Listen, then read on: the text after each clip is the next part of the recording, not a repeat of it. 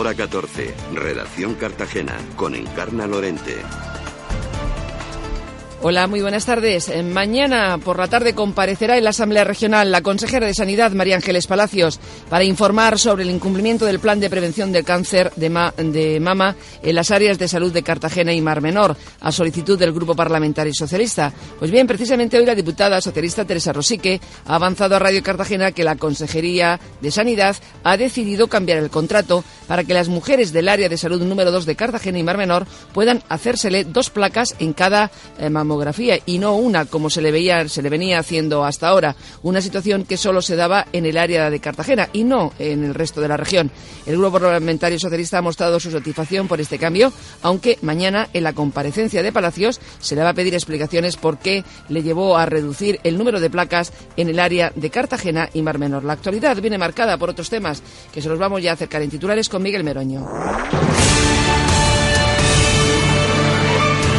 Esta mañana que se han incorporado los pequeños de 3, 4 y 5 años del Colegio Francisco Javier de los Barreros a sus nuevas aulas que han sido acondicionadas provisionalmente en el centro, han sido 85 los niños que no pudieron asistir ayer a clase porque el viento había arrancado la cubierta del módulo infantil dejando en malas condiciones las aulas. 42 incidencias atendieron ayer también los bomberos de Cartagena, mientras que Jardines está evaluando los daños en un centenar de árboles. El complejo juvenil de canteras que ha facilitado trabajo a más de 500 personas durante el pasado año. Y 400 alumnos de formación profesional se van a poner en contacto con empresas desde las aulas para que su formación se oriente al empleo. Álvaro Valdés, abogado, es el nuevo presidente de la Asociación de Jóvenes Empresarios de Cartagena y Comarca que sustituye a la anterior presidenta Marité Guillén. Los trabajadores de Navantia Cartagena que han convocado para mañana miércoles una concentración de una hora a las puertas del centro para pedir carga de trabajo. El PSOE en Cartagena que pide al ayuntamiento que solucione el problema de los pasos a nivel en, en la Diputación de Alumbres. Hablamos de la Mancomunidad de Canales del Tevilla que ha obtenido la primera acreditación de flota ecológica de España, otorgada por la Asociación de Gestores de Flotas de Automóviles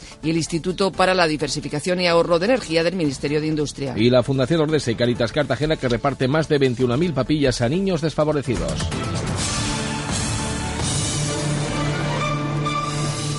Pues la Consejería de Sanidad modifica el contrato para la realización de dos proyecciones en cada mama en el área de salud número 2 de Cartagena, según anunciaba la diputada socialista Teresa Rosique.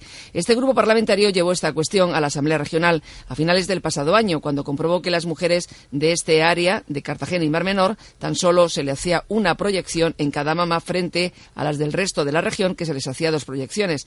Tras estas denuncias, según la diputada socialista, se ha procedido a modificar el contrato y a partir de ahora, en este área, se les hará también esas dos proyecciones en cada mama.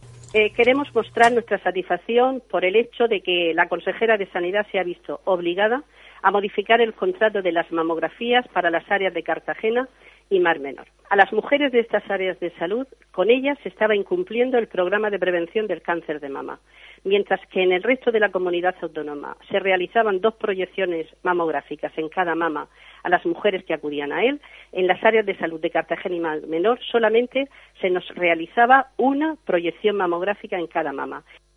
Pues al reducir el número de placas, según Teresa Rosique, se reducía también las garantías de prevención de esta materia. Este tema va a ser debatido mañana en la Asamblea Regional en el Pleno de la tarde, donde tiene previsto comparecer la consejera de Sanidad, María Ángeles Palacios, para hablar de esta cuestión. Eso reducía las eh, garantías de prevención en esta materia algo que nosotros consideramos inaceptable y de lo que la consejera tendrá que dar explicaciones mañana aquí en la Asamblea Regional. En el mes de agosto, la consejera, lejos de corregir esta inaceptable actuación, contrató de nuevo este servicio exigiendo solo una proyección mamográfica en cada mamá. La denuncia del Grupo Parlamentario Socialista ha obligado a la consejera a modificar ese contrato y a corregir esta injusticia sanitaria que se estaba aplicando y realizando con miles de mujeres en las áreas de salud de Cartagena y Mar Menor.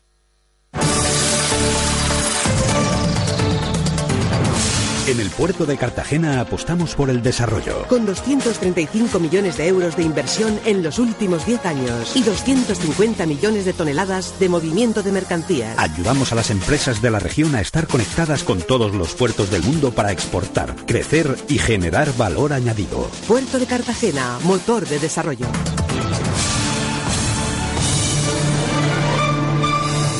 Esta mañana se han incorporado los pequeños de 3, 4 y 5 años del Colegio Francisco Javier de los Barreros a sus nuevas aulas que han sido acondicionadas provisionalmente en el centro. En estas están siendo reparadas por la Comunidad Autónoma de Murcia y el Ayuntamiento de Cartagena con carácter de urgencia. Han sido 85 los niños que no pudieron, recuerden, asistir ayer a clase porque el viento había arrancado la cubierta del módulo infantil dejando en malas condiciones las aulas. De esto ha hablado el consejero de Educación, Pedro Antonio Sánchez. Se ha atendido y hemos estado conociendo desde el primer momento los daños, la situación y poniéndonos a trabajar gracias, insisto, a la colaboración del Ayuntamiento de Cartagena para pues eliminar escombros y, volver a la normalidad. El consejero confirmaba que los niños afectados hoy han podido recibir sus clases con toda normalidad. Hoy todos los niños están eh, escolarizados con normalidad, están recibiendo las clases con absoluta normalidad y ya se ha puesto en marcha la redacción de un proyecto vía como obra de emergencia que financiará la consejería para eh, pues, reponer, mm, mejorar eh, las instalaciones e incluso mejor de cómo estaban antes de que ocurrieran estos daños. Estos niños están dando clases en aulas que se encontraban vacías y reacondicionadas, en donde estaba el primer ciclo de primaria. Ginés Olivares es el director del centro. Sí, bueno, eh, los niños eh, ayer no asistieron a clase, era imposible, era prácticamente imposible organizar un traslado rápidamente a las 9 de la mañana. Estábamos más bien pensando en la situación en la que se encontraba el centro.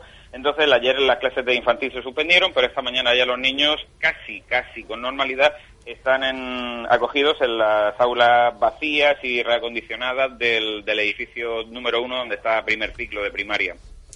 Pues 42 incidencias atendieron ayer los bomberos de Cartagena mientras Jardines evaluaba los daños en un centenar eh, de árboles. Y es que durante toda la jornada los bomberos del ayuntamiento tuvieron que atender estas incidencias. Según explicaban fuentes del cuerpo, en su mayor parte se habían originado durante la madrugada, pero fue al amanecer cuando se detectaron y se procedió a su reparación. Entre los avisos se encontraban todavía tejas y trozos de cornisa que amenazaban con, caer a la vía pública. Eh, se procedió también a la retirada de ramas y árboles y carteles indicadores, como uno situado en el eje transversal. Significativas fueron también las intervenciones realizadas por el Centro Comercial Parque Mediterráneo, donde se colaboró en la sujeción de un cristal de unos 200 kilos de peso, situado en una de las cúpulas cuadradas del centro y que amenazaba con caerse. También la intervención en el colegio Miralmonte de Polígono de Santana, donde los bomberos retiraron un trozo de la cubierta metálica de unos 10 metros cuadrados que amenazaba caída, al igual que en el pabellón polideportivo del Algar, donde se había desprendido una chapa de 4 metros de longitud. La alcaldesa de Cartagena, Pilar Barreiro, eh, hacía valoración de todos estos daños esta mañana. Pues hemos tenido mucha suerte porque verdaderamente con el viento que hizo, que nos asustó a todos, sobre todo entre las nueve de la noche y la lluvia en un piso alto y parecía que aquello salía volando, eh, eh, no ha sido para lo que nos esperábamos, ¿no? no hemos tenido grandes daños mm, en el mobiliario urbano, hemos tenido lo del colegio a lo que se ha referido el consejero anteriormente y, la verdad que todavía no tenemos el dato de daños, pero mm, por suerte no hemos tenido eh, grandes cosas como está pasando el, temporal que está azotando el norte, eh, que está causando unos daños terribles. Pues cambiamos de tema en este informativo hora 14 Redacción Cartagena. Hablamos del complejo juvenil de canteras porque, según ha dicho Pilar Barreiro, ha facilitado trabajo a más de 500 personas durante el pasado año. Así lo ha dicho la primera autoridad municipal que, junto con el consejero de Educación, Universidades y Empleo, Pedro Antonio Sánchez, ha visitado las instalaciones que reúnen una misma área, albergue, aulas de formación y talleres, así como estudios de grabación y salas para asociaciones juveniles. Y, yo lo que quiero destacar es que eh, el resultado de, de, este tipo de formación que ha tenido mm, cuando los hemos dado el año pasado, ¿no? Lo decía ahora cuando me dirigía a todos los alumnos, que han sido 503 alumnos que han encontrado empleo el año pasado, eh, los que hicieron el curso el año pasado. Y, yo creo que además también es muy importante decir que se han constituido 83 empresas. El consejero de Educación, Pedro Antonio Sánchez, manifestaba que desde el consistorio cartagenero se está poniendo en marcha programas para que se incremente la oferta formativa de la ciudad. Esos tres cursos vienen a complementar la oferta formativa para este año. La oferta formativa que el Ayuntamiento de Cartagena y el Servicio de Empleo y Formación de la Comunidad Autónoma eh, ponen a disposición de los ciudadanos de esta ciudad se incrementa para este año en 12.000 horas más, 12.000 horas formativas más que el año pasado. Es un dato importante, contundente, que evidencia Pues que el Ayuntamiento de Cartagena está presentando proyectos, programas eh, de un interés, mm, yo creo que sustancial, eh, muy bien orientado y está consiguiendo que se incremente la oferta formativa en su ciudad.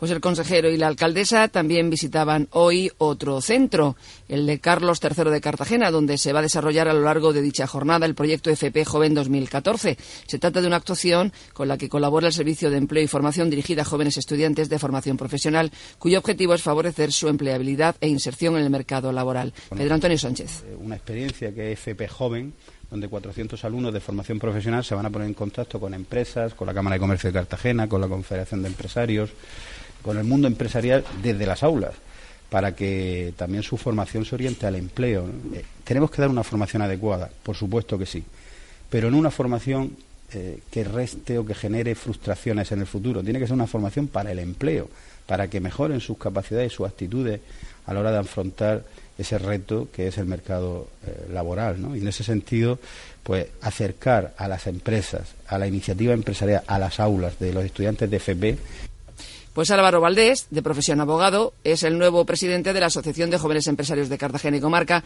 que viene a sustituir a la anterior presidenta Marite Guillén. El principal objetivo del nuevo presidente es que la asociación, que cuenta con 105 asociados, sea el punto de encuentro y unión para aquellos jóvenes emprendedores que deseen poner en marcha una empresa. Conseguir que la Asociación de Jóvenes Empresarios de Cartagena y su comarca continúe estando en la posición tan reconocida que tiene actualmente y si puedo y lo logro, eh, posicionarla un poquito, un poquito mejor ese es mi primer objetivo, eh, intentar que, la, que todos los jóvenes empresarios, todos aquellos jóvenes que monten un negocio, se sientan aquí arropados y aquí tengan su casa y tengan eh, una, la cobertura que ellos necesiten. Hablamos del Grupo Municipal Socialista porque ha pedido al Ayuntamiento que solucione el problema de los pasos a nivel en la zona de Alumbres. Juan Pedro Torralba recuerda que existe un convenio de la legislatura anterior en el equipo, en el equipo de gobierno y que se comprometió a construir una carretera paralela a la línea de FEBE en los partidarios para poder suprimirlo. Pedimos al Ayuntamiento de Cartagena que cumpla el convenio que en el 2007 y 2008 se estuvo haciendo con FEBE y con la Dirección General de Carretera, el Ayuntamiento, Junta Vecinal y Asociación de Vecinos donde para suprimir los pasos a niveles había que hacer una ejecución de obras y en deportes, el alquiler del Cartagena es la fórmula que se busca para la viabilidad del club. Jorge Fernández Caro, muy buenas tardes. ¿Qué tal? Buenas tardes. Pues de todos es conocido que Paco Gómez no va a poner dinero en el Cartagena en lo que resta de esta temporada, por lo que se buscan soluciones para que se produzca el cambio de manos antes de llegar al mes de junio. Y una de esas fórmulas es el alquiler del club. Informan hoy los compañeros de la verdad que hay unos empresarios valencianos interesados en el Cartagena y que se trabaja en un contrato de alquiler de 18 meses, por lo que la gestión deportiva y económica pasaría a manos de este grupo encargado de la representación de futbolistas. Esta semana habrá encuentros en la provincia de Alicante entre Cristina Bustillo y representantes de este grupo empresarial para avanzar en la negociación y poder provocar cuanto antes el cambio de manos. En cuanto a otros temas, ya hay plan de viaje para Almería, partido que va a disputar el Cartagena el domingo a las 12 de la mañana este próximo fin de semana. Para los abonados costará 21 euros, 23 para los no abonados, ambos precios con entrada incluida.